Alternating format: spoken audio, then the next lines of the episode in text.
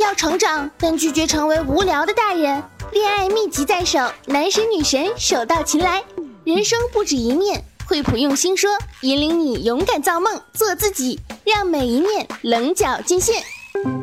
哎呦，最近日子挺滋润的，都用上新的笔记本啦。哈哈。这可是最新款的笔记本，你看看，每一面棱角尽现。嗯，确实不错，外观酷炫，边框细薄，轻巧方便，还是王源代言的呢。哎哎，快告诉我，什么品牌，什么型号？这个呀，是惠普新系列笔记本刚出来的。你这么喜欢赶时髦，还不赶紧去买一台？嗯，当然要来一台。啊，不过在来一台之前，我们想和大家一起来说道说道这计算机的发展简史。环球地理，大家好，我是胖胖。各位好，我是汤米。算盘啊，是我们中国古代劳动人民发明创造的一种简便的计算工具。嗯，由于珠算盘运算方便快速，几千年来一直是中国古代劳动人民普遍使用的计算工具。即使现代最先进的电子计算器，也不能完全取代珠算盘的作用。联合国教科文组织呢，已经将珠算列入了人类非物质文化遗产名录。嗯，那值得注意的是啊，这“算盘”一词呢，并不是专指中国的算盘。从现有的文献资料来看，许多文明古国呢，其实都有过各自的和算盘类似的计算工具。古今中外的各式算盘大致上可以分为三类，分别是沙盘类、算板类和穿珠算盘类。第一类沙盘类，在桌面、石板等平面上铺上细沙，人们用木棒等在细沙上写字、画图和计算。第二类算板类，是在板上刻上若干平行的线纹，上面放置小石子来计数和计算。十九世纪中叶，在希腊萨拉米斯发现的一块一米多长的大理石算板，就是古希腊的算板。第三类穿珠算盘类，泛指中国算盘、日本算盘和俄罗斯算盘。算盘之后呢，出现的计算器把这个计算技术呢提升到了一个新的台阶。一六二三年的时候，世界上第一台机械计算器被设计了出来，但是遗憾的是，并没有完成最终的制造。一六四二年，布莱兹帕斯卡设计并建造了世界上第一台可以工作的机械计算器，但这些机器都局限在只能完成单项的任务。二十世纪四十年代，随着更新更强大的计算机器的发明，术语“计算机”开始用来表示当时的机器。计算机的概念啊，更加的清晰，它开始不仅用于数学运算。世界上第一台电子数字式计算机于一九四六年二月十五号在美国宾夕法尼亚大学正式投入运行。它的名字呢叫做 ENIAC，也就是埃尼阿克，是电子数值积分计算机的缩写。嗯，这台计算机呢使用了一万七千四百六十八个真空电子管，耗电一百七十四千瓦，占地一百七十平方米，重达三十吨，每秒钟呢可以进行五千次的加法运算。虽然它的功能可能还比不上今天最普通的一台微型计算机，但是在当时它已经是运算速度的绝对冠军了，并且它的运算的精确度和准确度呢也是史无前例的。这个埃尼阿克呢，它奠定了电子计算机的发展基础，开辟了一个计算机科技技术的一个新纪元。有人把它称其为人类的第三次产业革命开始的标志。那安尼阿克诞生之后，短短的几十年间啊，计算机的发展呢可谓是突飞猛进，计算机企业也是异军突起。就拿全球 IT 巨头惠普公司来说，它呢是初创于一九三八年，戴维·帕卡德和威廉·休利特两位创始人用五百三十八美元作为流动资金，创建了惠普公司。公司的地址就在位于爱迪生大街三百六十七号一栋双层小楼后面的车库。在惠普之前啊，没有公司会把公司建在车库里面，或者没有公司会以它为荣。但是惠普却自豪于自己的车库文化。惠普在爱迪生大街的这间车库，在一九八九年被加州政府定为了历史文物，并且命名为硅谷诞生地。在惠普之后，因为惠普的榜样作用，车库文化呢成为了一种潮流。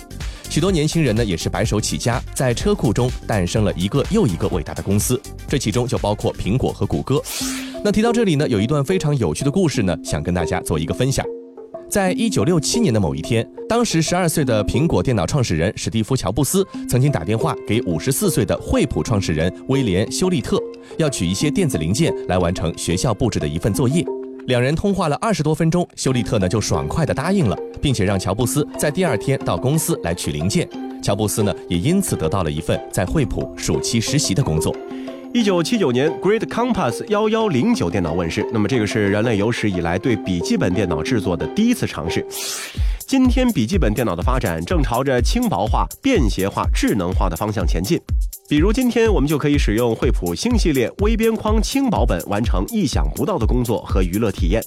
这款笔记本具有优质的配置、高性价比，而且具备高颜值，微边框也非常轻薄。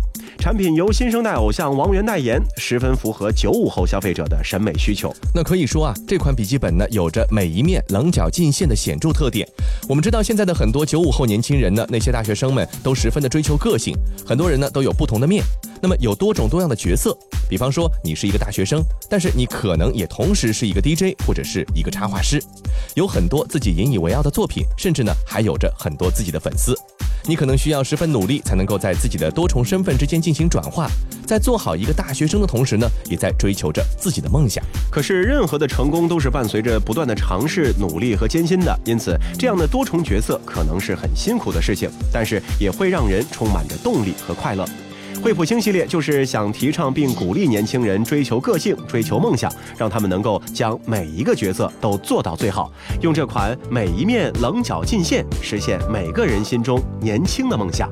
好了，以上就是这期节目的全部内容，非常感谢您的收听。如果您喜欢我们的节目，也欢迎您订阅我们的专辑。这期节目就是这样，我们下期再见。成